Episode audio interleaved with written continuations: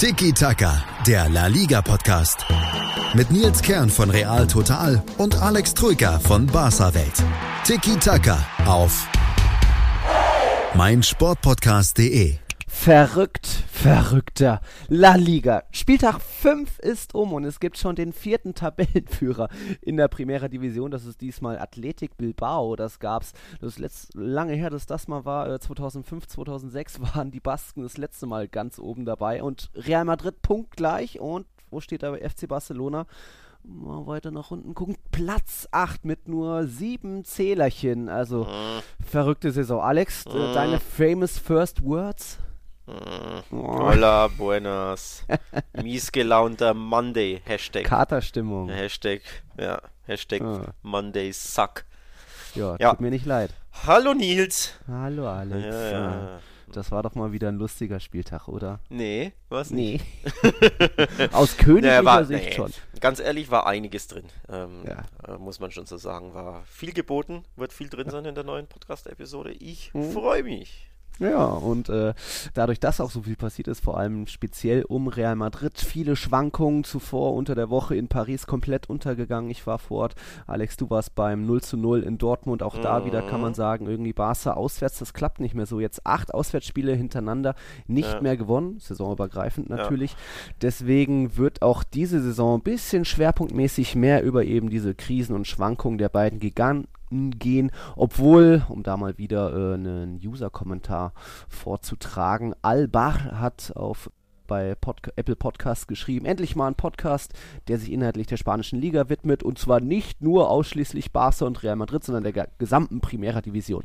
Das ist schön, das freut uns und das, das soll auch uns. unser Ziel sein. Aber jetzt in dieser siebten Folge jetzt schon, Wahnsinn, ähm, ja, wollen wir darauf mal ein bisschen gucken, eben was da so passiert ist bei den beiden Giganten, weil das ist einfach eine komplett verrückte Saison.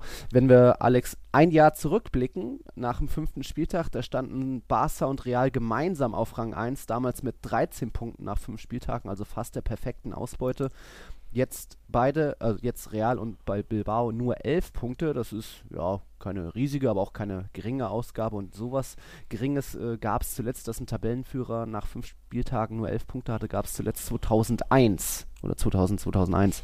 Damals Real Madrid haben danach auch die Meisterschaft gewonnen. Also es ist eine verrückte Saison. Jetzt ja. eben Bilbao vorne mit elf Punkten. Aber gucken wir mal, nach Katalonien. Genau, du hattest Barca angesprochen, dass, äh, dass wir uns etwas länger den Katalanen widmen. Das ist natürlich der Grund, weil sie einfach nicht gut spielen und weil sie wieder ja. auf den Deckel bekommen haben auswärts. Sieben Punkte bei nur. Bei einem Aufsteiger. Bei einem Aufsteiger auch noch, ne? Ist, ja. Genau. Sieben Punkte nach fünf Spielen. Zwei Siege und zwei Niederlagen bei noch einem Unentschieden. Das ist einfach eine schlechte Ausbeute. Und deswegen gibt es für uns einfach einen guten Grund, da etwas genauer Barca unter die Lupe zu nehmen, genau.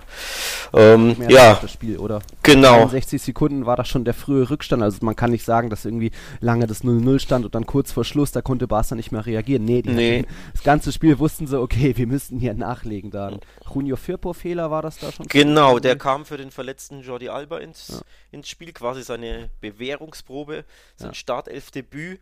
Ähm, ging schlechtestmöglich los. Also nach einer Minute handgestoppte, ich glaube 63 Sekunden. 63 Sekunden. Ein unglaublicher Lapsus. Er wollte einen, einen äh, Rückpass zu Testigen spielen, erwischt den Ball nicht richtig. Ja.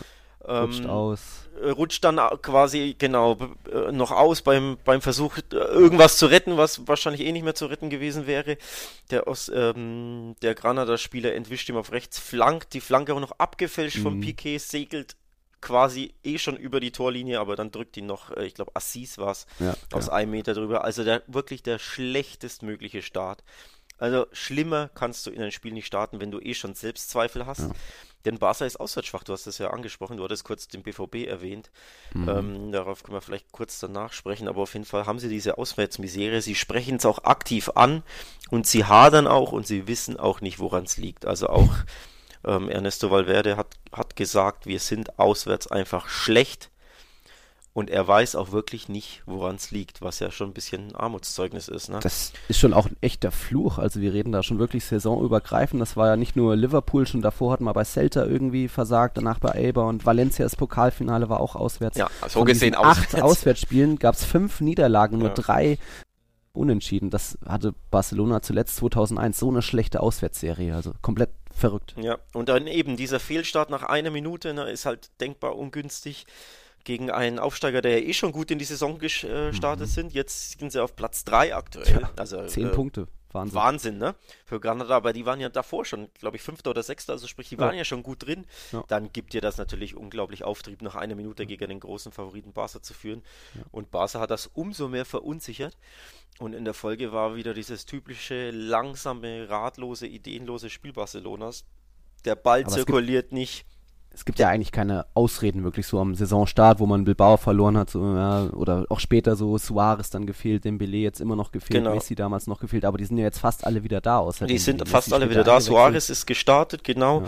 Griezmann begann auf links, äh, Messi mhm. kam dann zur Halbzeit, weil die Alarmglocken schrillten, ja. ne? deswegen äh, kam er direkt zur Halbzeit, um quasi irgendwas zu retten, was ja. leider nicht mehr zu retten war.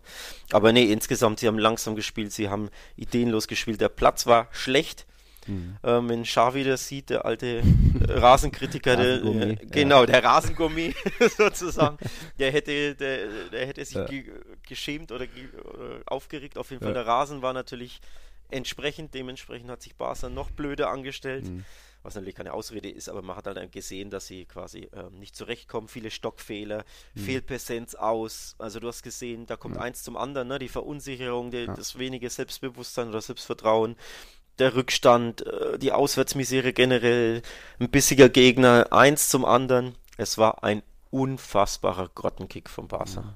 Muss man, muss man echt sagen. Ja, und sie wissen leider nicht, woran es liegt. Also, mhm. Valverde war wirklich in der Pressekonferenz nach dem Spiel ratlos, hat auch gesagt, äh, ja, dass er so richtig, also quasi hat die, die Mängelliste aufgezählt mhm.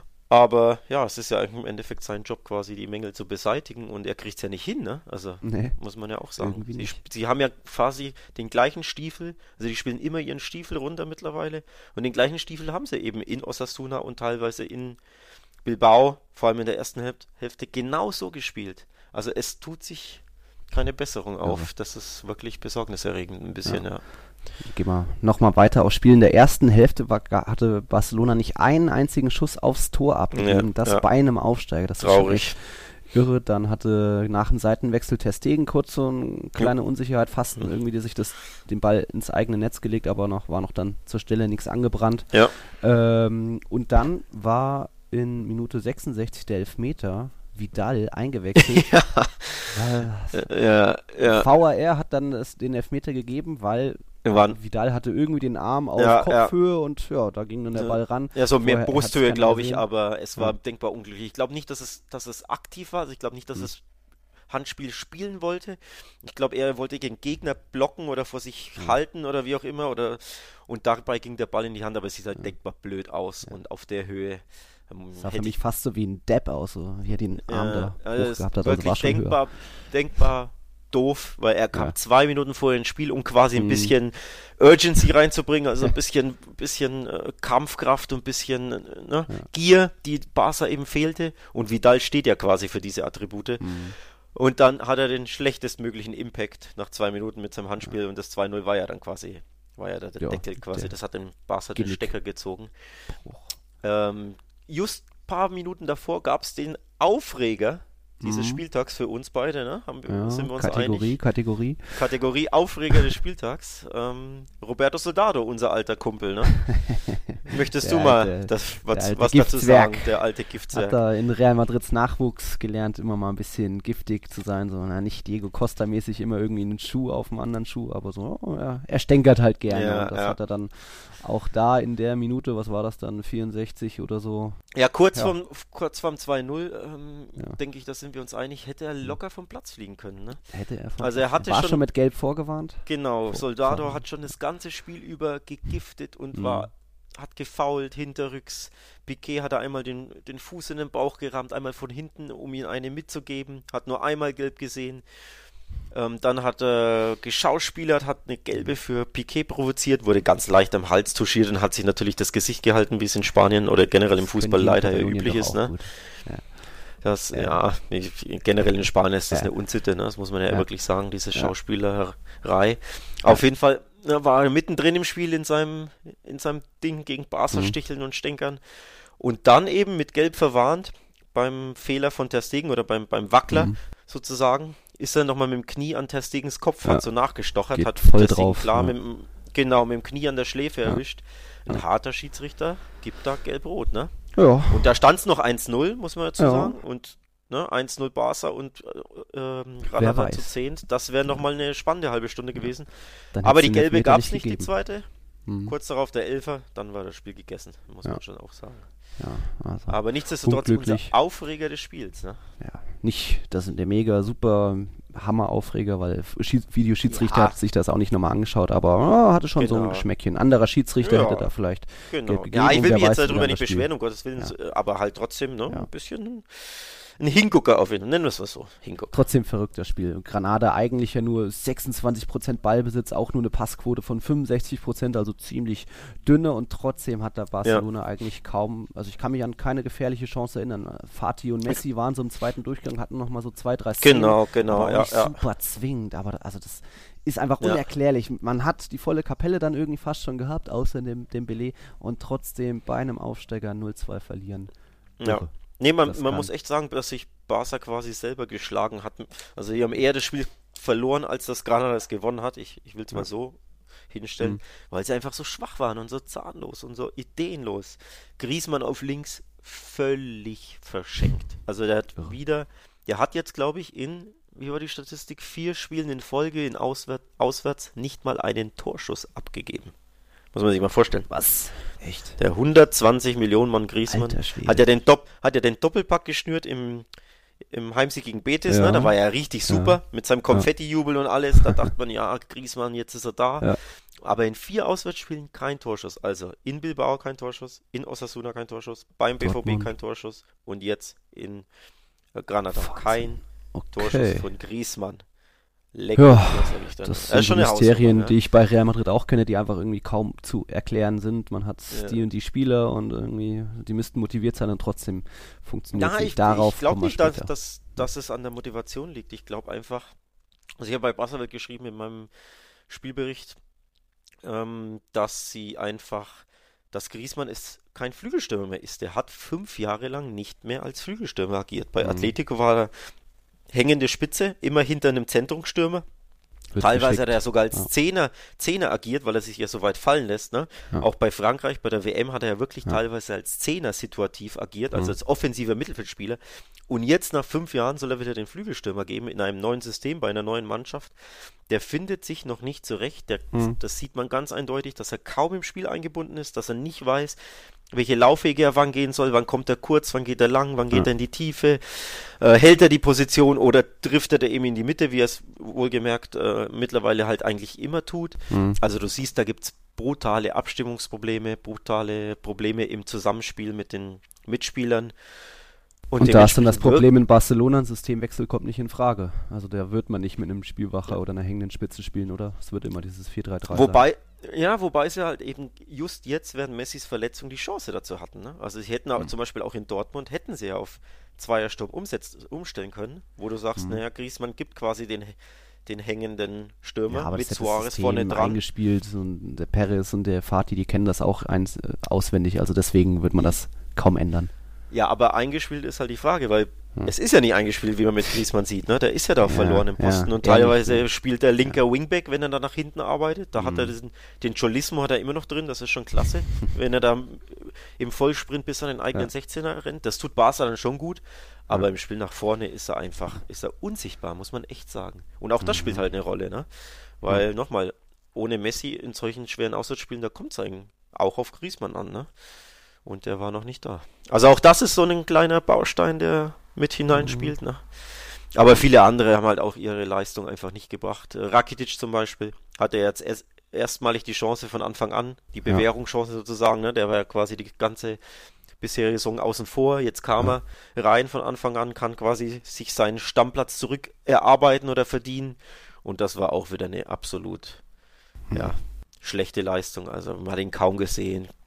Da siehst du auch, auch bei ihm Selbstbewusstsein nicht da. Mhm. Ja, schwer zu erklären, aber es stimmt an allen Ecken und Enden nicht bei Barca. Tja.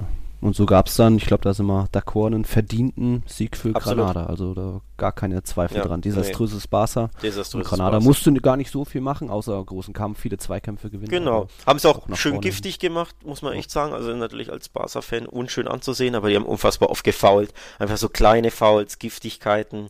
Barca entnervt, was ja als Underdog einfach immer wichtig ist. Das muss man ja Mhm. so konstatieren. Ne? Also die haben das gut gemacht für ihre Verhältnisse, weil die sind ein sehr limitiertes Spiel, äh, Mhm. sehr limitierte Mannschaft. Das muss man einfach zugeben, ne? mit ihren, was waren es, 68 Prozent angekommene Pässe, das ist halt nicht gut. Ne? Ähm, also es ist keine talentierte Mannschaft. Wir haben sie auch als Absteiger getippt eigentlich ne, vor der Saison. Aber jetzt stehen wir blöd da, Nils. Ja, das ist die Mannschaft mit dem geringsten Etat, also Ja. 33,5 Millionen Euro, das ist ja quasi ein Ansu Fati schon, was äh, die Mannschaft da bei Ja. Transfermarkt.de wert ist. ja, Ja, aber und jetzt stehen die da mit 10 Punkten auf Rang 3. richtig Chapeau. gut. Ne? Und Barca übrigens, auch das sollte man erwähnen, neun Gegentore in fünf Spielen. Ja. Das sind die meisten Gegentore in La Liga mit ihrem Stadtrivalen Espanyol und mit Real Betis. Die ja, Meisten? ja Ach, die tatsächlich. meisten Espanyol, ja, Betis. Ja, bei Betis erwartet man, weil die haben ja immer diese Ja. instabile Defensive schon letztes Jahr. Ne? Ja. Espanyol, klar, Abstiegskandidat, haben vor Saison getippt, da erstaunt es auch nicht, aber Barca neun Gegentore nach fünf Spielen. Das ist schon, Oh. also das ist Letztes Jahr hat es für neun Gegentore was, äh, 30 Spieltage gebraucht Ja, gefühlt. Ge- Na, ge- eher naja, 20, mindestens seitdem 20 ich wahrscheinlich. Ne? Also du siehst, an, es stimmt an allen Ecken und Enden nicht. Ne? Mhm. Im Mittelfeld nicht, im Sturm nicht und auch in der Abwehr Ja. nicht. Dann könnt ihr ja noch froh sein, dass es am Dienstag oder wann war es in Dortmund nicht auch noch eine Niederlage gegeben hat, weil das wäre ja vielleicht auch eher verdient gewesen. Ja, mu muss man echt Elfmeters. sagen, super schwieriges Spiel. Credit to Dortmund muss man echt sagen, die haben das super gemacht. Ja. Ähm, super unangenehmer Gegner, klar, Stadion spielt eine Rolle, Atmosphäre, alles. Und, und es war recht offen, zu, also es gab immer so Momente, wo, wo quasi mal die eine Mannschaft am Drücker war und dann war da 20 Minuten oder 15 Minuten Barca gut drin im Spiel, aber unterm Strich hätte Dortmund das gewinnen müssen. Ich glaube, die hatten einen XG von 3 zu Barca's 0,6 oder so. Also wenn das, sagen wir mal, 2-0 ausgeht, beschwert sich keiner. Und wenn du mal das Spiel nochmal Revue passieren lässt, ne, wenn Reus den Elfmeter macht, dann, was ja auch in 70% der Fälle äh, Ja. der Fall ist, ne, dann, dann geht das seinen, Ja. seinen verdienten Lauf. Ich denke, ein Heimsieg wäre verdient gewesen. Dortmund war Ja. in der zweiten Halbzeit wirklich, wirklich besser, hatte genug Chancen. Mhm. Aber wir hatten einen guten Torhüter. Ihr hattet einen guten Tor. Oder wie war die Quote? Ich habe da auch irgendwas gelesen. Testegen hat X von Y Elfmetern gehalten. Die Irgendwie- vier von sechs in, den, in der Champions League, da Ja. hält er die Elfer immer. In La Liga hält er sie nicht. ja, Äh, wäre gestern oder am Samstag aus deiner Sicht ganz nett gewesen. Wäre ganz nett gewesen nochmal, wenn er auch den wieder rausfischt. Ne? Ich glaube, am Ghana Dienstag war es vielleicht wichtiger, oder? Ja, also für, für ihn war es wichtiger, weil da hat ja. die, ganz Deutschland zugesehen. Ja. Und das bringt uns zum nächsten spannenden Thema. So ein Ja. bisschen kurz anreißen wollen wir es. Ter Stegen ne? Versus Neuer. Mats, Marc-André Testegen. Ich glaube, da sind wir, sind wir schon irgendwo auf einer Wellenlänge, weil wir beide beobachten, ja, nicht nur Testegen, sondern generell die Ligaspiele seit Jahren und Mhm. irgendwie, es wird, ist immer die Rede von äh, Messi rettet Barca und Messi beschert Barca die Punkte. Ja, das war in den letzten Jahren oft so, aber eben auch der Torhüter hat einiges gerettet, wenn es Ja. auch wieder dann auswärts zur Sache ging und irgendwie, ja, er noch riesige Paraden rausgepackt hat. Also man weiß ja nicht nur, dass er spielerisch stark ist und auch in das System gut reinpackt, reinpasst und gerne mal 20 Meter vorm eigenen Tor da mitspielt, sondern eben auch tolle Reflexe, Reaktionen hat und Ja. ja, das einfach äh, lange her ist, seit er sich da mit, ah, mit wem war es, äh, wo er nur der, der Ersatztorhüter war, Claudio Bravo. Chilen, Claudio Bravo, das ist lange her, da hat er seitdem sehr, sehr, sehr viele Schritte nach vorne gemacht und Ja. ist eigentlich, auch in meinen Augen, hätte er WM 2018 da ins Tor gehört. Also ich konnte nicht, mir nicht erklären, konnte nicht verstehen, wie da Neuer so nach der Verletzung direkt wieder, Ja. ohne irgendwie sich, ja, eine Art Konkurrenzkampf stellen zu müssen oder irgendwo mal, dass Löw offensiv sagt, hey, die Karten werden neu gemischt, ich werde jetzt mal gucken, sondern es wurde ja nicht mal drüber geredet und deswegen, ja, ist für mich eigentlich auch Mats, der Nationaltorhüter. Ja. Ja, generell schwieriges Thema. In Deutschland natürlich hohe Wellen durch die, durch die ganzen Aussagen. Ne? Ähm, Also, ich denke, da kann man schon sagen, dass Uli Hoeneß da einen Eimer Öl ins Feuer gegossen hat. Also Zweimal sogar, zwei Eimer, waren ja Bei ihm zwei, ist das Urin. äh, z- zwei verschiedene Aussagen an zwei verschiedenen Ja. Tagen, also quasi zwei Eimer Öl. Ähm, aber tatsächlich ähm, denke ich, Ter Stegen hat leider, glaube ich, in der öffentlichen Wahrnehmung nicht so den Stellenwert, wie er ihn verdient, was mhm. einfach daran liegt, dass er halt nicht in Deutschland spielt. Da, muss, da ja. darf man uns, glaube ich, nichts vormachen.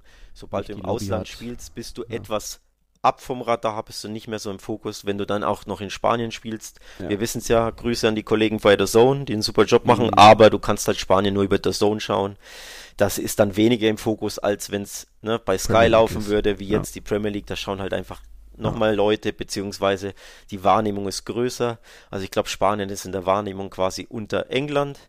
Dadurch ist das auch so ein kleiner, kleiner Standortnachteil für Testegen, wofür er natürlich nichts kann, weil nochmal seine Leistungen sind herausragend, aber ich glaube, diesen kleinen Standortnachteil hat er. Mhm. Dann spielt Neuer natürlich bei Bayern, also auch das Mm. Äh, ist ein, eine kleine. Die süddeutsche Presse. Ja, so will ich nicht sagen, aber ist nee, halt nee, eine kleine Trumpfkarte. Vom, ne? vom Hönes, ja. Und dann ist er halt Kapitän, auch das muss ja. man sagen. Dann Ja. ist er seit Jahren Liebling der Nation, weil er eben heroische Auftritte teilweise bei der WM ähm, Mm, oh, hatte, ne? 2014, Ja. wo er da gegen Algerien quasi schon, den, den Sweeper-Keeper. Ja. Begriff neu definierte sozusagen, ne? quasi Mhm. als Libero oder ag- agierte, das, das hat einfach zur Ikonisierung beigetragen und er war ja auch absolute Weltklasse jahrelang, das muss man ja Natürlich. wirklich sagen, ähm, also ich weiß ich gar nicht, 2012 bis von mir aus 2016 plus minus, ne, war ja wirklich absolut herausragend Mhm. neuer. Und davon zehrt er noch ein bisschen und er hat Ja. so einen kleinen Nimbus, aber ich finde aktuell Das Testegen reicht ist, jetzt langsam. es reicht jetzt langsam. Ja, ich meine, andere, bei anderen war Löw auch rigoros und Ja. Boateng, Hummels alle einfach Ja. gestrichen und gibt es jetzt auch hier und da wieder Diskussionen, aber der, so einseitig wie diese Diskussion jetzt auf der Torhüter-Position geführt wird oder ähm, einfach, dass es so gesehen auch keine Diskussion jetzt bei Löw gibt, das Nee. finde ich schon schade, weil äh, Testegen, ja. Ja. wie du schon sagst, leistet seit Jahren ganz große Leistung und es ist auch schade, wenn man irgendwie sieht, Barca rettet sich 2-1-Sieg bei Betis, dann sieht man klar den Freistoß von Messi, Genau, aber genau. nicht die drei Paraden, die der Testegen vorher Ja, geleistet ja. hat. Also es geht noch leider unter in Deutschland und ich glaube, ihr, liebe Zuhörer, äh, ihr werdet es auch alle wissen und sehen, wie, wie großartig Testegen eigentlich ist. Aber ja, es ist komisch, was da jetzt alles passiert ist, auch die Aussagen, die getätigt sind. Ja, wer hat da jetzt angefangen? Äh, Neuer schießt gegen Testegen oder hat er zuerst vorgelegt? Ach, das ist doch dann mir wieder fast schon zu viel Kindergarten. Wäre schön, wenn das irgendwie sportlich besser bewertet werden könnte, aber wo, wo soll man da wie anfangen und dass da der Herr Löw Ja. da schaut. Im Endeffekt ist das eigentlich auch ein Luxusproblem. Eigentlich könnt ihr auch froh sein, dass euer Torhüter da äh, nicht noch weiter dauerbelastet wird an 180 Minuten da in irgendwie an vier Tagen spielt in der Länderspielpause, weil das führt dann auch hier und da mal zu Verletzungen. Bei einem Torhüter vielleicht weniger wie bei einem Feldspieler, aber bei Real Madrid kennt man das. Modric und Valverde kamen verletzt zurück Ja. und irgendwas ist immer und also ich wäre auch mal ganz froh, wenn vielleicht mal der Courtois mal eine Pause kriegen würde.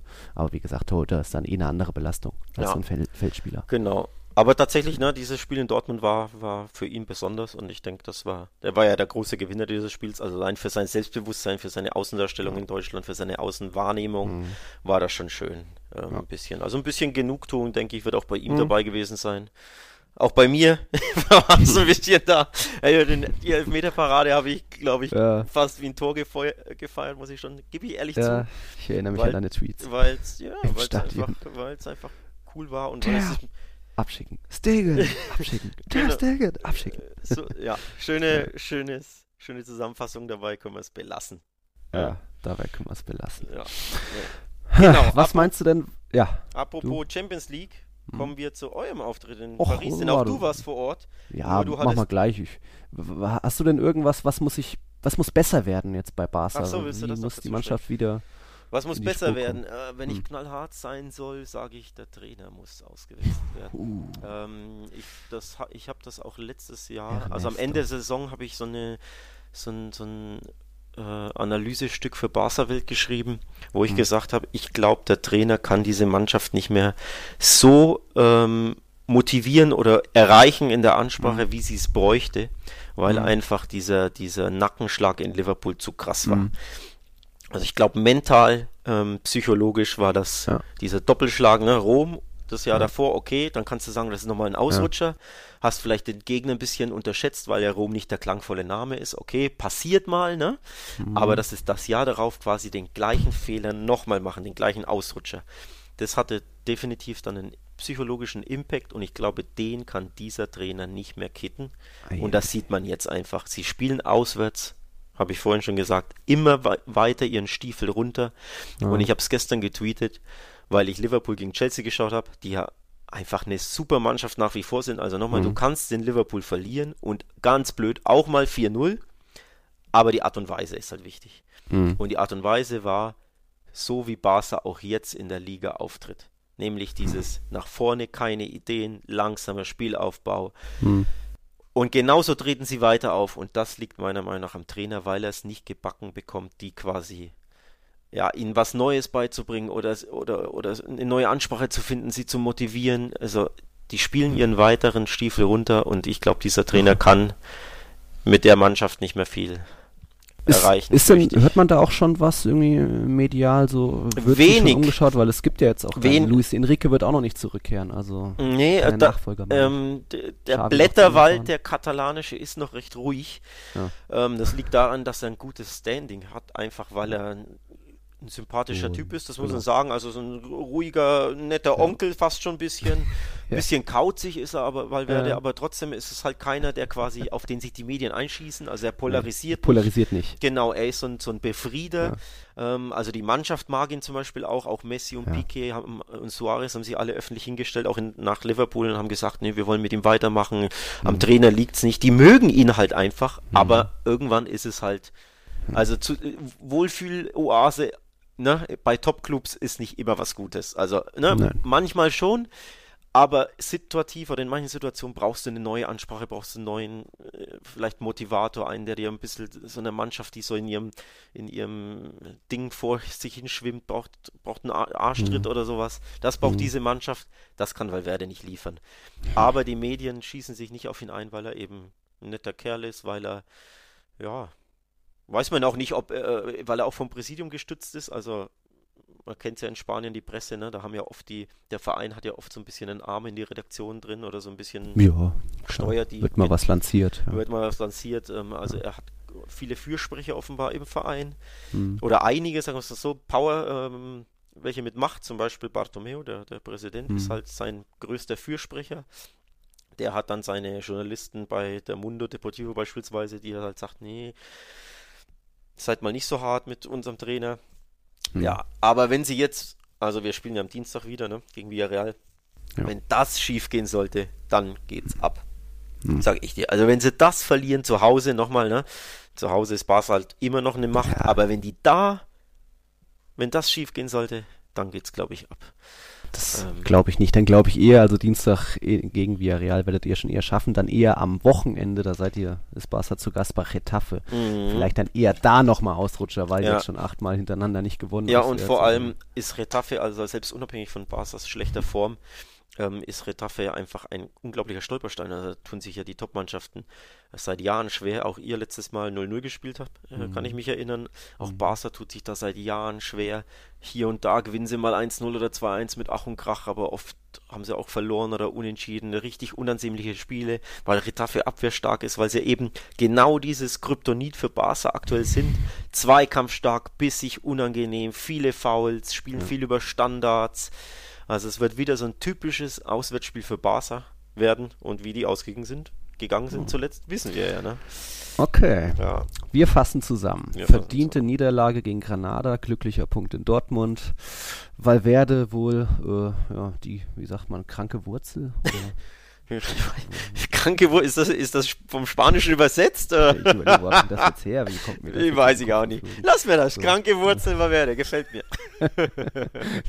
Der kleine Kauz. Äh, Tja, in Katalonien läuft es nicht so rosig. Bei den Königlichen ja, ist, es, ja, ist es jetzt eine Krise. Ich würde eher sagen, es sind sehr extreme Schwankungen. Ja. ja. man ist in Paris komplett, hat man versagt. Dafür jetzt aber in Sevilla äh, sehr ordentlich gespielt. Da werden wir gleich drauf gehen. Bis dahin kurze Werbeunterbrechung.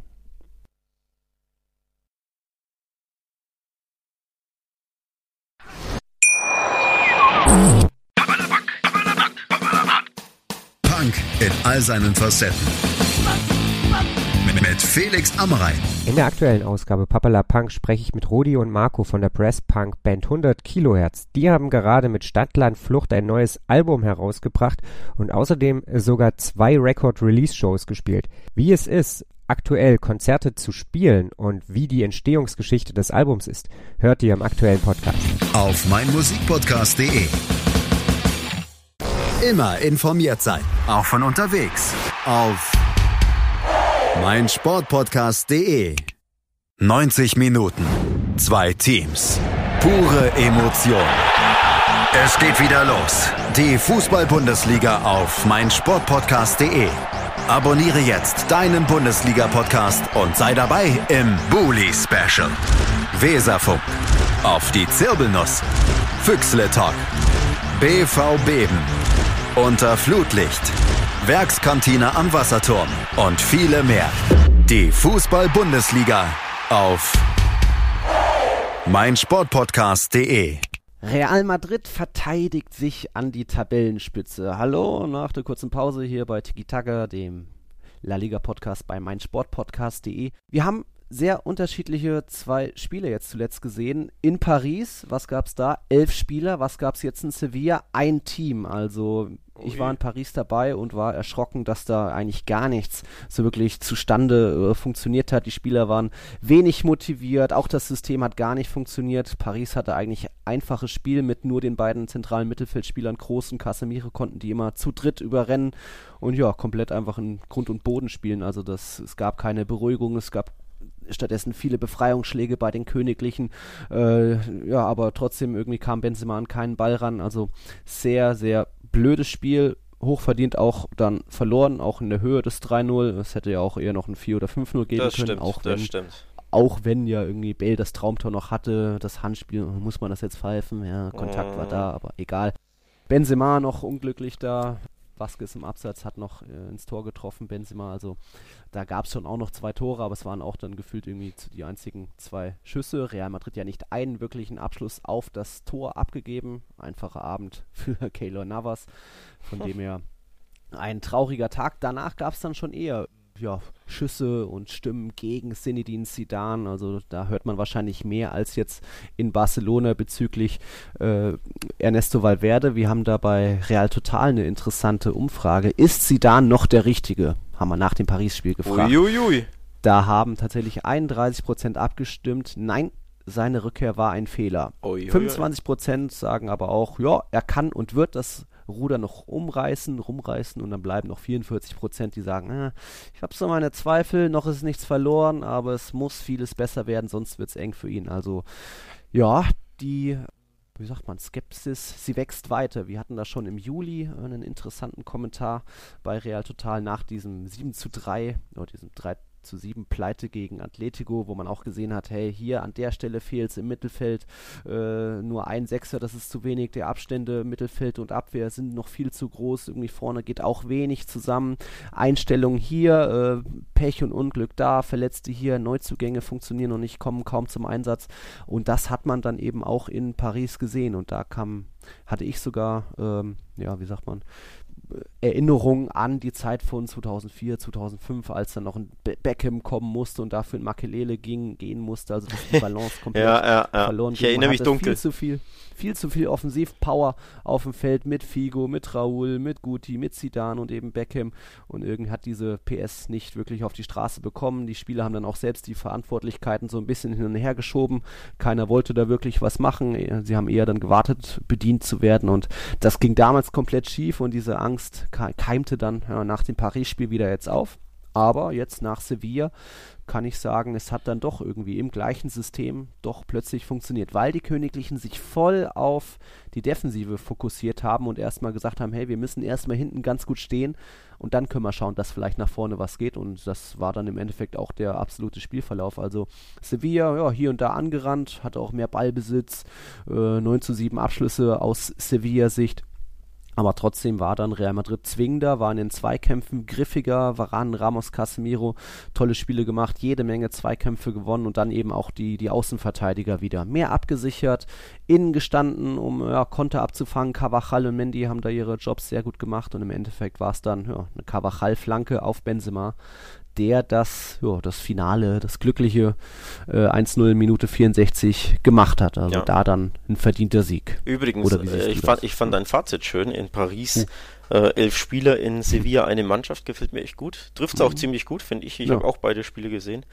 Ähm, das waren wirklich ja, die schlechten Seiten Real Madrids in Paris, wirklich ohne Plan erkennbar. Da gab es ein, ein schönes Screenshot, habe ich auf Twitter gesehen, wo im Mittelfeld kein Spieler von Real Madrid ist. Ne? Mhm. So, so ein riesiges Loch. Ja, ich glaub, gut, das hatte ich. ja, äh, könntest du, was das du ja tatsächlich? Ja, ähm, so, so, gut, groß Ballverlust vorne, Genau, dann genau. das Mittelfeld entblößt und dann rennen sechs Gut, PSG-Spieler auf vier Verteidiger. Genau, genau, das passiert. passiert natürlich bei einem Konter mal, aber Ja. das Screenshot war trotzdem ein bisschen, äh, ja, stellvertretend. ganze stellvertretend, genau, kann man schon vor. so sagen. Ja. Und ihr wurde der wirklich hergespielt. Also in Ja. der zweiten Halbzeit. Die erste fand ich sogar noch okay von euch. Das, Ja. Du hast das Bale-Tor ähm, angesprochen. Das war ein Traumtor. Also ich als 1-1 oder 2-1 gewesen? 1-1, das war direkt danach, glaube ich. sicher, ja. Das Egal. 1-1. Ich als Fußballfan hätte mir ge gewünscht, dass dieses Tor stehen bleibt, muss ich echt Mhm. zugeben, weil das ein absolutes Traumtor war. Ja. Aber nach den neuen Regeln, er hat Ja. quasi den Ball mit der Hand touchiert.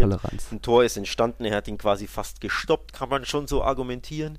Ob es Absicht war oder nicht, sei dahingestellt. Ich glaube zwar also- nicht, aber nach den neuen Regeln zählt es leider nicht.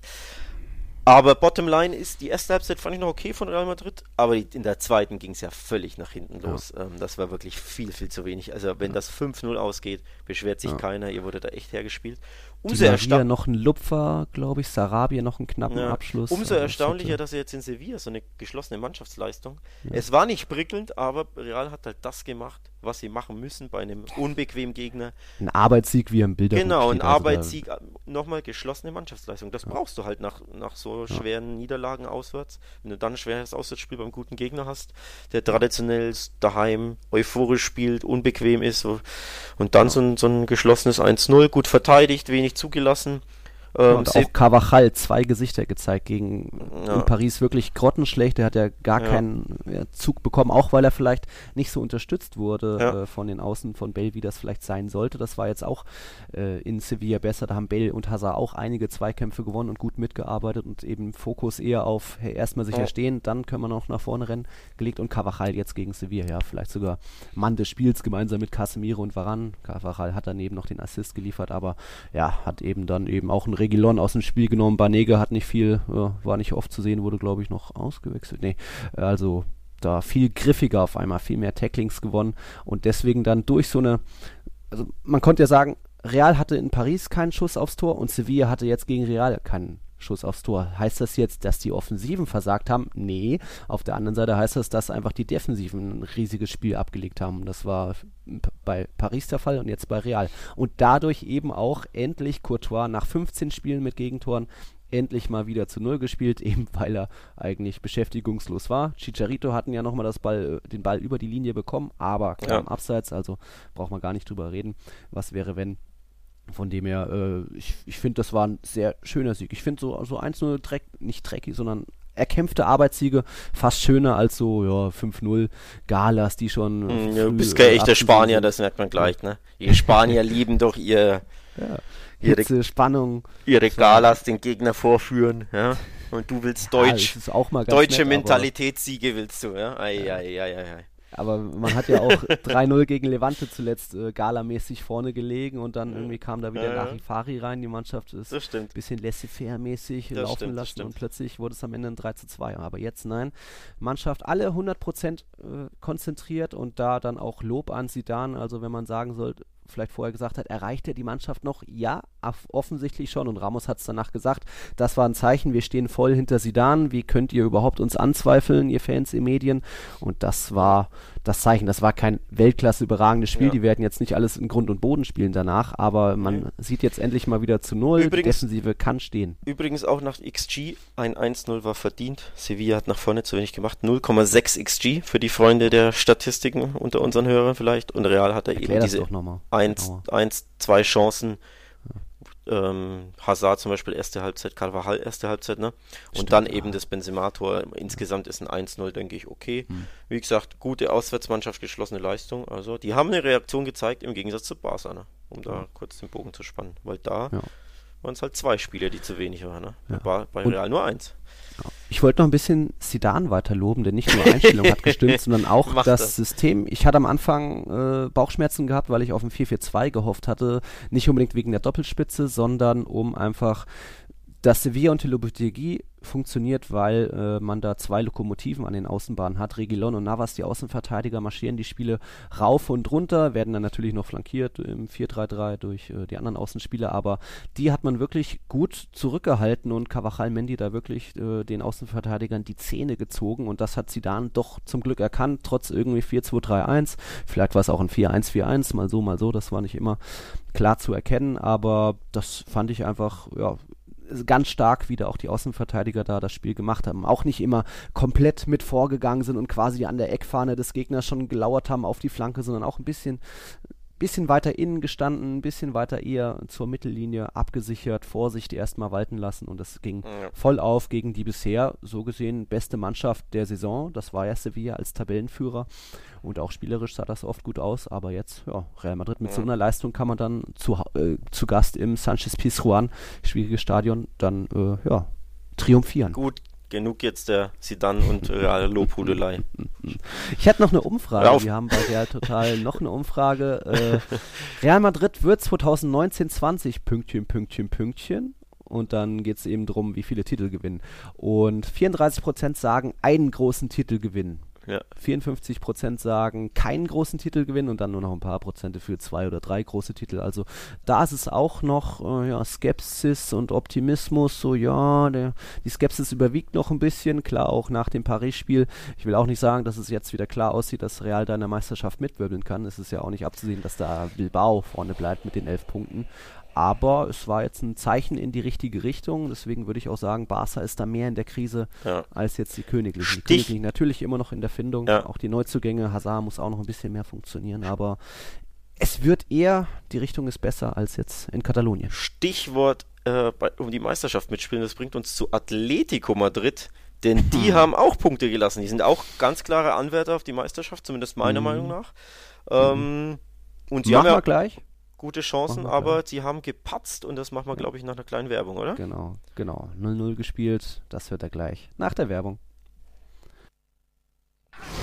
Immer informiert sein, auch von unterwegs.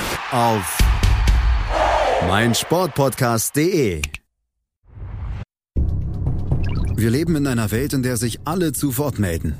Nur eine Sache, die behalten wir lieber für uns guck dir mal deine eigenen Masturbationsfantasien an und frag dich mal, welche davon ohne Angst, Unsicherheit und auf Entspannung basieren. Beziehungsweise Sex.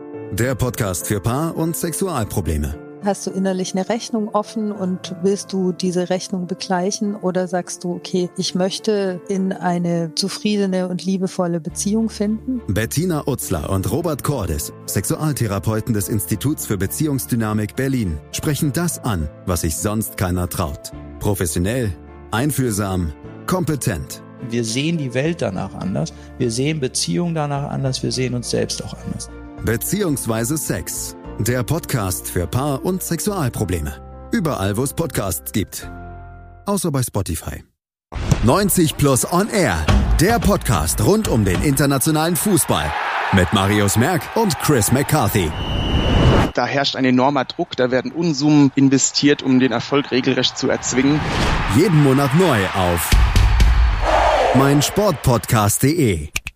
Da sind wir wieder und jetzt mit Atletico, denn die Simeone 11 hat jetzt nach einem furiosen Start in die Saison zum dritten Mal hintereinander Punkte gelassen. Also es waren jetzt mal so gesehen nur zwei Punkte aus den letzten drei wettbewerbsübergreifenden Spielen und jetzt mhm. gab es am Wochenende ein 0 zu 0 gegen Celta Vigo. Alex, wie hast du das gesehen? Ja, same old, same old Atletico, minus dem einen Tor, das sie normalerweise zu Hause erzählen. Ne? Sie gewinnen ja, ja. ganz gerne 1-0 zu Hause. Diesmal ging es 0-0 aus, weil sie ihr Tor einfach nicht gemacht haben. Ja. Aber wäre ein typisches 1-0 gewesen. Wäre ein typisches 1-0-Spiel gewesen, muss man auch sagen. Es war ein typischer Heimauftritt. Ähm, ich kurz, schaue kurz auf den XG, da steht auch 2 zu 0-6. Also wenn das 1-0 ausgeht, kann sich wieder keiner mhm. beschweren. Aber sie haben ihr Tor diesmal nicht gemacht. Jo, 20 zu 6 Abschlüsse, das war gegen eigentlich fast nur auf ein Tor, aber ja. Celte hatte einen überragenden Ruben Blanco zwischen den Pfosten. Der 24-Jährige hat da echt einige Dinge noch irgendwie aus, ja, aus, wie sagt man, aus dem Kasten gefischt, aus dem Netz gefischt. Das war eine überragende Leistung von ihm, wobei Celta Vigo so schwach eigentlich auch nicht war. Die haben halt von Anfang an auf ja, Punkteteilung auf 0-0 gespielt und sind damit am Ja, Ende vor allem, vor allem für Celta ist es ja ungewöhnlich, die Null zu halten. Die haben ja traditionell auch eine furchtbar schlechte äh, Abwehr. Dass sie also die Null halten, ist schon erstaunlich. Hatten übrigens mehr Ballbesitz als Atletico. Mhm. Auswärts ist auch ungewöhnlich. Auch wenn Atleti, ausgeglichene Passwerte. genau, auch wenn Atleti nicht bekannt dafür ist, dass sie so viel Ballbesitz haben, aber zu Hause trotzdem sind sie ja normalerweise die dominantere Mannschaft. Aber nee, Ja. ich fand, Celta hat das echt nicht schlecht gemacht und der Punkt gibt ihnen recht. Mhm. Also. Und für Atleti natürlich, das muss man auch zugeben, äh, zu Hause gegen Celta ist ein Punkt zu wenig, wenn du wirklich Meisterschaftsambitionen hast.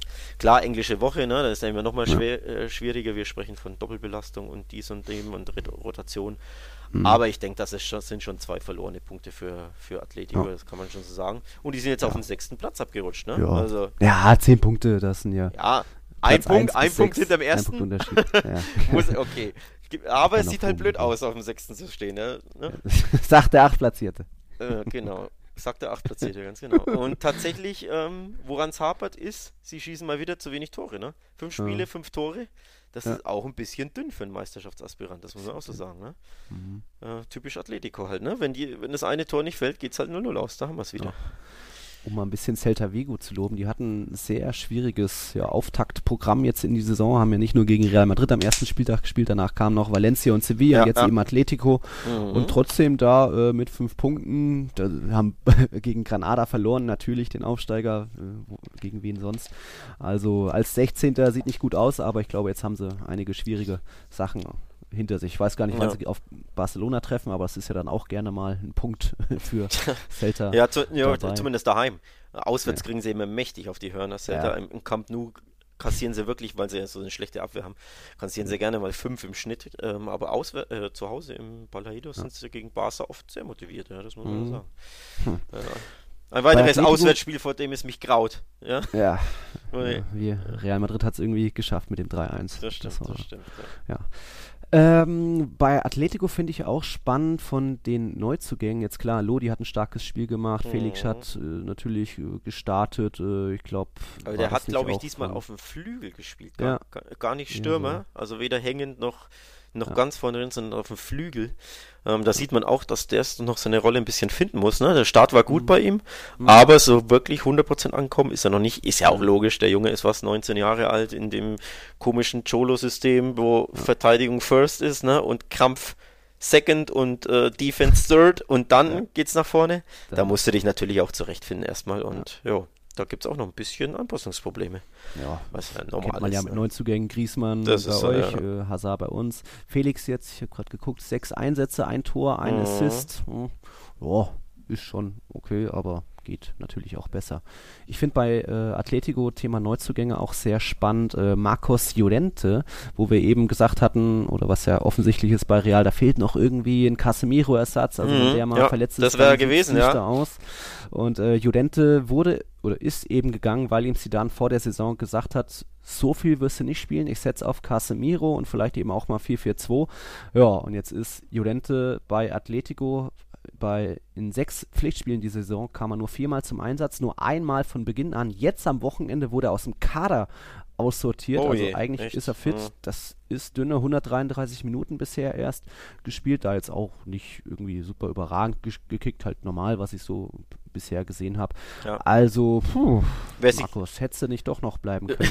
ja, stimmt. Ich, ich erinnere mich, dass er ein Minuten. bisschen dein Liebling ist. Ja, Ja, das, das stimmt. weil er schon. eben nicht nur guter Abräumer an der Mittelfeldlinie ist, gut äh, antizipiert und die Bälle Nee. erahnt und weiß, wo er gehen muss, sondern auch mit dem Ball was anfangen kann. Ja, So und vor allem, weil er, Vorteil weil er. Canterano ist. Ne? Also die will Ja, man das ja, natürlich die will man ja eh nie verlieren, weil da eben die Ide- Identifikation größer ist mit dem Verein, die Leidenschaft in dem Vater, Fall. Großonkel haben schon für Real gespielt. Genau, das wär genau, auch das kann ich schon gewesen, verstehen und ich finde das auch einen hätte. dämlichen äh, Ja. Verkauf von Real Madrid, muss ich Ja. echt sagen. Also ich hätte niemals verkauft, wenn ich dann bei Real das sagen hätte. Naja, das ist halt, man hat dem Spieler gesagt, hier, du willst spielen, aber bei mir wirst du nur hm, hm, spielen und dann hat sich der Spieler halt entschieden, sich einen Verein zu suchen, wo er mehr spielt. Ich glaube tatsächlich, weil ihr dachtet, dass ihr Pogba oder irgendeinen anderen auch, äh, hast du auch recht, ja. Wir haben alles Ähm, auf die Karte Pogba gesetzt, ja. und der Trotzdem, nicht, ne? ja, noch ein Sechser irgendwie.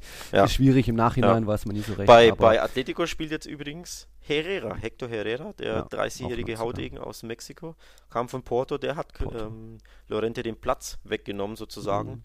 Und er hat ja eh viel Konkurrenz im zentralen Mittelfeld Defensiven mit Ja. Thomas Partey, ne? Ähm, Koke kann da Saul, spielen, Koke Saul kann kann da- da, spielen, beziehungsweise die spielen punktuell ja eh immer im Laufe des Spiels, rotieren sie Ja. mehr oder weniger dahin, weil eben Atletico gern mal so äh, Ja. defensiv spielt. Also er hat da auch, muss man auch zu sagen, viel ähm, Mhm. äh, Konkurrenz, ne? Das ist halt einfach Ja. schwierig und dann als Neuzugang bei Atletico, die tun sich traditionell schwer, äh, bis sie das System von Cholo Simone verinnerlichen und verstehen und bis sie da klicken. Wer übrigens richtig gut, erstaunlich gut ähm, bei Atletico zum Tragen kommt, ist Kieran Trippier, der Rechtsverteidiger aus Mhm. England, wo man ja auch Ja. sagt, boah, ein Engländer kommt dann nach Spanien, Ja. die tun sich ja traditionell super schwer, ne? Dann Ja. keine Sprache sprechen, nicht verstehen, was Cholo überhaupt von einem will und er ist Stammspieler. Sonnenbrand. Ja, Sonn Sonnenbrand in der Madrider Mittagshitze. ja. Aber der tut sich erstaunlich gut. Also er ist Stammspieler und macht seine Sache gut. Ist vielleicht sogar der Spieler der Saison, so ein bisschen bei Atletico. Oh. Also in den letzten ersten quasi 5, 6, Oh. 7 Spielen. Macht das echt gut. Also Mhm. Hut ab. Überraschung. Überraschung. Lodi gefällt mir auch gut. Lodi ist auch gut, ja, den finde ich auch. Den haben sie ja auch aus Brasilien, glaube ich, geholt, ne? Aus dem Ja, Nichts so also- quasi. Ja, finde Ja. ich gut. Ja. Also, Hm. Atletico macht's nicht schlecht, aber ne, nach vorne manchmal Mhm. fehlt ihnen halt das Quäntchen, weswegen ich sie nie als Meister tippen kann. Weil eben Ja. ne, gegen die Kleinen, wenn es dann Ja. haben sie dann oft Ja, ein bisschen zu wenig. Oder auch im Saisonendspurt in Barcelona, wo sie Genau. dann auch gerne die Siege herschenken. Genau, genau. Und auch jetzt wieder, das sind halt einfach Barca schwächelt, du spielst zu Hause gegen Celta, da musst du halt einen Dreier holen, ne? Das muss Ja. man echt so sagen. Hm. Ja, Meisterfrage. Gut. Jetzt haben wir vorne, äh, ich habe es gesagt, Athletic Bilbao das erste Mal seit den 80ern oder, nee, wie war das? Nee, seit 2001, seit- das ist die letzte Meisterschaft von denen Mhm. war in den 80ern. Ich glaube mal nicht, dass die sich da vorne halten können, den ersten Ligatitel seit 84 einfahren können, aber sie haben jetzt äh, auch elf Punkte aus fünf Spielen. Drei Start. Siege, alle daheim und daheim noch Mhm. kein einziges Gegentor geholt. Mhm. So auch jetzt am Wochenende 2-0 über Alaves. Das Genau. war auch ein verdienter Sieg. Williams hatte da nochmal an den Pfosten getroffen, also da hochverdient gewonnen ge- im kleinen baskischen Derby. Genau. Ja, plötzlich mischen die vorne mit. Das ist auch beeindruckend. Ja, Denn muss man die echt Mannschaft, sagen. das weiß ja jeder inzwischen, äh, besteht ja nur aus Eigengewächsen. Die sind ja nie welche, die groß einkaufen, außer irgendwie ein Jolente will zurück, aber das war auch nicht der Fall. Also ist beeindruckend mal wieder der Liga, Liga Dino. Ja, tatsächlich, nee, muss man echt sagen, richtig, äh, richtig starke Leistung. Bisschen Überraschungsteam, also wer Erster ist nach dem fünften Spieltag ist ja immer, und der nicht Real und Barca oder vielleicht Atletico heißt, ist ja immer eine Überraschung. Ja. Aber ja, Athletik macht das richtig stark. Ein Gegentor nach fünf Spielen, das ist halt eine Hausnummer. Ne? Also da siehst du mal, du musst nicht viele Tore schießen, um da oben zu sein. Sechs Tore in fünf Mhm. Spielen, das ist nicht über berauschend, aber wenn die Abwehr steht, Grüße nach Barcelona, ja, wenn die steht, dann kannst du da richtig oben mitmischen. Mhm. Das ist schon, das ist schon stark. Ähm, also nee, die machen das wirklich, wirklich gut. Ja. Ähm. Bilbao aktuell der Nutznießer, dadurch, dass Real und Barca und auch Atletico so, ja, nicht schwächeln, Ja. aber ist ja noch immer meckern auf hohem Niveau. Aber Ja, und wer ist Athletic Club im Nacken? Die andere Überraschungsmannschaft, Real Sociedad. Die Mhm. Basken mischen vorne mit diesen Vierter, zehn Punkte. Ja. Auch die haben wieder gewonnen. Ne? 3-1 bei Espanyol. Ja, genau. Auch mal wieder ordentlich gespielt. Also Willian José Doppelpack geschnürt. Ich glaube, Oedegaard war an beiden Toren irgendwie Pre-Assist-mäßig beteiligt. Oyarzabal Riesenspiel gemacht, obwohl er nur eine Vorlage gegeben hat. Also ja, war das Überraschungsteam. Wir, wir Mhm. wiederholen uns da und haben jetzt haben die Basken da auch äh, 10 Punkte. Ja, der Kollege Okay, Isak hat wieder getroffen, der Ex-Dortmunder. Ähm, der, war der, sein erstes, oder? der Spielverlauf war so, ähm, Real, war es das erste? Oh, oh, ich glaube zweite Ich guck Saison. grad nach, ja. Bin mir nicht sicher. Aber da hast du mich jetzt falsch, auf dem falschen Fuß erwischt. Auf jeden Fall, der Spielverlauf war so, ähm, William José Doppelpack, hat richtig gut ausgesehen für, für ähm, La Real. Dann kam äh, Espanyol zurück, Eigentor von äh, Saldur. Dann wurden die letzten 20 Minuten quasi richtig spannend oder wären richtig spannend geworden und dann ein furchtbarer Fehler im Spielaufbau. Ähm, Grottenfehlpass in die Füße von Alexander Isak, der geht auf und davon, schiebt ihn schön überlegt ins lange Eck und das war quasi Und dann sein erstes Saisontor jetzt im Doch, das erste, ne? Einsatz. Okay. Ja, doch, Stimmt, es war ein ein Abs- Tor wurde mal aberkannt. Abseitstor im Derby gegen Athletic Club war das. Kann War scharf. Ja, ja, da hatten wir Ja. drüber gesprochen. Ich erinnere mich wieder. Nee, auf Mhm. jeden Fall, nochmal, ne? Guter Auswärtssieg 3-1 bei Espanyol. Ähm, zumindest die äh, Leistung in der ersten Halbzeit war wieder richtig gut. Ähm, auch da wieder, ne? Überraschungsteam. Cool Junge für, cool für La Liga, dass eben Ja. zwei Traditionsclubs da oben mitmischen, gut aus den Startlöchern kommen. Ähm, ja, Ja. nicht schlecht. Junge Truppe da, gepaart mit erfahrenen Recken, so wie Genau. Nacho Monreal, José Villan würde ich jetzt auch schon eher als erfahren bezeichnen. Also Genau, genau. stark. Gefällt mir, ja, finde ich auch gut. Also- kicken.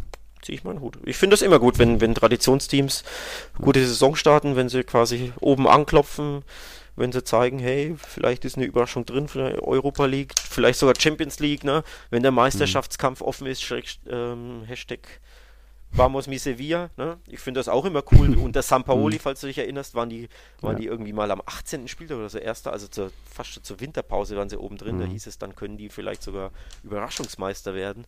Ähm, war jetzt vor zwei Jahren, glaube ich. Also ich finde sowas immer cool, wenn die Liga spannend ist, ähm, Ja. muss ich schon sagen, gefällt mir sowas. Ja, viel spannender könnte es aktuell nicht sein mit eben den ersten sechs Teams, die nur einen Punkt auseinander sind. Irre. Wer mit diesem Meisterschaftskampf oder vorne den oberen Rängen irgendwie doch nicht so viel zu tun hat, auch weil Trainerwechsel und so weiter, ist der FC Valencia. Ei, ei, ei. Ja, Ja, bei denen hat es nur zu einem 1 zu 1 gegen Leganés gereicht, also Mhm. auch dünne. Zuvor, wo war es bei Chelsea komplett gerockt. mega Überraschung, kannst du dich erinnern? In, in unserer Vorschau zur Champions League haben wir äh, gesagt, hier Chelsea können wir uns nicht vorstellen, dass die Nee. was kriegen. Wir dachten, dass die wirklich auf die Hörner bekommen und dann haben sie auf einmal gepunktet, ne? Ja. In Chelsea. komplett. In Bar Barcelona kassiert, in London gerockt und jetzt wieder gegen Leganes. Ja. Ja, 1-0 aus der Hand Enttäuscht. gegeben, Dani Parejo, Elfmeter, schön abgezockt, hoch reingefeuert. Ja, aber- das kann er. Das kann, ja, Elfmeter kann er gut. Aber Leganes, die auch nicht dafür bekannt sind, die aller, das allerbeste Saison zu spielen, denn die sind Tabellenletzter, sieglos weiterhin. Also als Valencia mit deinen, ähm, deinen ja, Champions League Hoffnungen musste da Leganes daheim schlagen. Erst recht, wenn du früh führst, ne? Oder halbwegs früh führst. Also es sind auch zwei verlorene Punkte, muss man echt so Und sagen. dann Realleihgabe Oscar Rodriguez da für den Ausgleich gesorgt, sogar noch, glaube ich, einmal ein Pfost Aluminium irgendwas getroffen, also Mhm. der ordentliches Spiel gemacht und so Leganes da Ja. einen, wichtigen Punkt gerettet, war auch erste. der erste Punkt Genau, der erste überhaupt in Punkt. dieser Saison Also für, nach vier Niederlagen. genau, für den, das kleine Madrider Vorstadtteam war das ein Ja. richtig gutes Ergebnis für Valencia. Eine Das ist Achterbahnfahrt. die Gurkentruppe, ne? Die haben doch irgendwie die Gurke als Stark, ja. Ja, die Gurkentruppe. Das gefällt mir. Die Gurkentruppe aus Leganes. Oh, ja, ja. So fit schon an einem Montagmorgen. Ah, ja, ich glaube, besser wird es nicht. Gleich müssen wir aufhören. Ja. Wir Stark. sind ja auch schon gleich bei 45, 55 Minuten. Genau. Hast du noch Jetzt haben wir was? eine englische Woche vor uns. Oh ja. Blicken wir nach Dienstag- vorne. Genau. Dienstag Barca gegen Villarreal. Genau, wir hatten es kurz erwähnt, Barca Villarreal, da ist Valverde und Barca richtig unter Druck. Gott sei Dank ein Heimspiel, weil in Heimspielen sind sie halt richtig stark. Ne? Da haben sie einen Fünfer-Schnitt in der Liga, beide Heimspiele 5-2 gewonnen. Ja. Also, hier war zwar nicht so viele Tore, aber Villarreal ein Punkt mehr als Barca aktuell. Ja. Auf Rang 7. ja, ja, auch passabler Saisonstart, zwei Siege aus fünf, ist okay für Villarreal. Also nur eine Niederlage, ne? Also zwei Siege, Mhm. zwei Unentschieden. Für Villarreal ist der Saisonstart absolut passabel, okay, gut. Hätte Mhm. sogar mehr sein können, ne? Die haben in mehreren Spielen Punkte liegen lassen, äh, nachdem sie führten. Also die sind gut in der Saison drin. Barca ist nicht gut drin, die werden unter Druck sein. Also bin ich Mhm. gespannt auf dieses Spiel. Ähm, Dienstagabend 21 Uhr. Genau. Mittwoch Und dann, dann- auch spannend. Das sind dann auch drei große im Einsatz. 19 Uhr Atletico bei Mallorca parallel zu Leganes gegen Athletic. Also Mhm. der letzte gegen den ersten so gesehen. Ja, auch Real. Madrid schließt dann den Mittwoch um 21 Uhr ab gegen Osasuna. Ja. Und Real, Osasuna und Athletic, was haben die gemeinsam? weiß ich nicht. Sag's Die einzigen Teams, die noch ungeschlagen sind. Oh, Noch ohne Niederlage. Also Osasuna Oh. ohne Niederlage. Ja. Das ist an mir vorbeigegangen, so siehst du. Ja. haben auch nur vier Unentschieden und einen Sieg ja, eben, ein Sieg in fünf Spielen. Ja, äh, Würdest du nicht denken, dass die ungeschlagen sind, aber die sind es tatsächlich. Die spielen Ja. gerne mal unentschieden. Also wie, wie der Club, äh, wenn er mal in der Bundesliga ist oder nicht gerade absteigt, dann ist ja auch immer so eine unentschieden Mannschaft. Aber ja, Ja. Osasuna, dann kommt ins Bernabeu am Mittwochabend. Hm, ich glaube, Das ist wird besser, wie wenn man na, nach Pamplona muss. Ja, wird schon Heimsieg, oder? Also, Wird schon. Heimsieg, ich ja. denke, jetzt mit dem Rückenwind des Sevilla-Auswärtssiegs wird das schon Ja. ein komfortables 3-0, sag ich mal. Unterschreibst du, ne? Ja, ich bin noch ein bisschen ängstlich, vorsichtig. Du hast Angst vor Osasuna daheim. Na komm. Ja, natürlich muss es reichen, aber es wurde auch gegen Levante knapp und gegen Valladolid hat es auch nicht gereicht und in Villarreal. Aber natürlich muss es klappen, aber wenn die Mannschaft wieder fokussiert so auftritt und erstmal, hey, Fokus auf die Defensive liegt, erstmal sicher stehen, dann können wir nach vorne irgendwas veranstalten. Sidan wird bestimmt auch durchrotieren. Kroos hat bisher fast immer durchgespielt. Ja, ihr habt, genauso rotieren ist schön, ihr habt ja keine Mittelfeldspieler. Ja, gut, weil Werde ist jetzt wieder fit und vielleicht werden auch Isco und Modric noch rechtzeitig fit. Ist oh. unwahrscheinlich, aber vielleicht passiert es doch. Aber ich glaube, ein, auch ein Casemiro und Groß brauchen einfach mal kurze Verschnaufpause und wenn nicht daheim gegen Osasuna, gegen wen dann. Also ja. das, auch deswegen ein bisschen vorsichtig noch äh, das, den Spieltag angehen, aber dann, ja, vielleicht macht dann wieder Rames ein gutes Spiel und dann kann man eben am Samstag dann gestärkt mit ja, frischen Kräften zu ins Wander fahren. Da ist dann Samstag um 21 Uhr Uiuiuiui. das große Derby. Das Madrider Derby. Spannend. Mhm. Ja. Das wird spannend. Da freue ich mich drauf. Wir gucken nochmal, wann wir uns dann wieder hören, ne? Aber ich, schauen wir mal. ja, nächsten Montag nehme ich mal stark an, ne? Nächsten Montag, ja. Oder Sonntag, mal gucken. Ja. Genau, auf jeden Fall, dass die Episode wie immer für euch Montag frisch, dampfend heiß beim Podcatcher eurer Wahl zur Verfügung steht. Mhm. Genau. Gibt es ja einige, wisst ihr, Google Podcast und könnt ihr uns auch gerne Kommentare und Sterne äh, dalassen. Bei Apple Podcasts meine ich, iTunes sind wir Audio Now, Podbean. Ihr könnt es hier bei meinen Sportpodcast.de anhören, direkt auf, oder eben auch auf unseren Seiten. Alex Drücker ist, wie ihr wisst, der Chefredakteur bei Barca-Welt. Ich mache hier und da mal ab und zu was bei Real Total. Vielleicht habt ihr mich da schon mal irgendwo gesehen, gehört, gelesen. Und ja, wir freuen uns, wenn ihr dann auch bei der achten Folge wieder bei, dabei seid. Äh, denke, war wieder ganz nett, ganz lustig, oder Alex? So ist es. Auch wenn es für dich mich. nicht so lustig gerade ist, auf die Tabelle zu schauen. ja, der, die Stichelei hinten raus musste sein, ne? Konntest ja, du nicht ohne. Bisschen. Wurde mir auch gesagt. Also danke da auch nochmal an das Feedback von, äh, wer war es alle? Nicola, Kevin, Isidro, alles so Bekannte du bist manchmal, hebst du zu sehr ab, ich muss dich ab und zu auf den Boden zurückholen. Und der ich bin Boden auch, der Tatsachen ist ja aktuell sieben Punkte Barca, Real 11. Auf dem, auf dem bin ich auf dem Boden der Tatsachen. aktuell, ja. Hoffentlich ja. nächste Woche anders, aber die Episode, äh, die hast du triumphiert. Sagst du deinen Real Total Usern schöne Grüße von ja. mir. ja, mache ich. Also danke. Grüße. Äh, wir waren Tiki Taka, der La Liga Podcast bei meinsportpodcast.de. Danke fürs Einschalten und dann bis nächste Woche. Adios. Ciao, ciao. Adios. Ciao, ciao.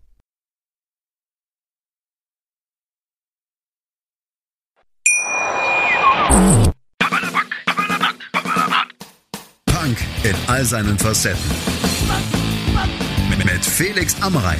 In der aktuellen Ausgabe Papala Punk spreche ich mit Rodi und Marco von der Press Punk Band 100 Kilohertz. Die haben gerade mit Stadtland Flucht ein neues Album herausgebracht und außerdem sogar zwei Record-Release-Shows gespielt. Wie es ist, aktuell Konzerte zu spielen und wie die Entstehungsgeschichte des Albums ist, hört ihr im aktuellen Podcast. Auf meinmusikpodcast.de Tiki Taka, der La Liga Podcast. Mit Nils Kern von Real Total und Alex Troika von Barca Welt. Tiki Taka auf meinsportpodcast.de.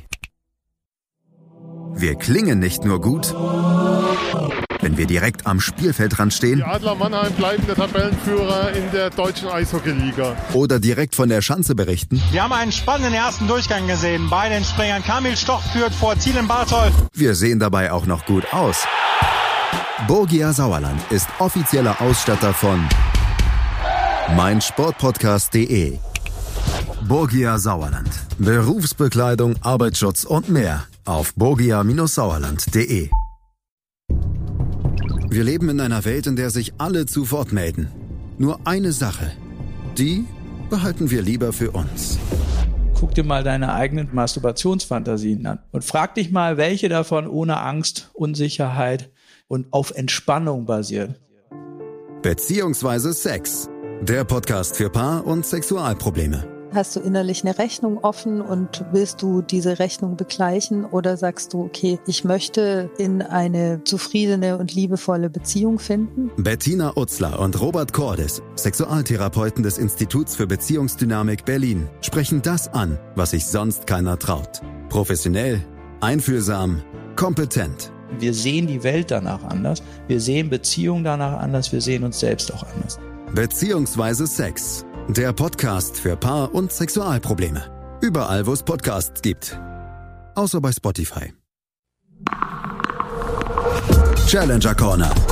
Der Tennis-Podcast mit Florian Herr und Andreas Thies. Alles rund um die Turniere unterhalb der ATP Tour. In Zusammenarbeit mit tennistourtalk.com. Challenger Corner auf meinsportpodcast.de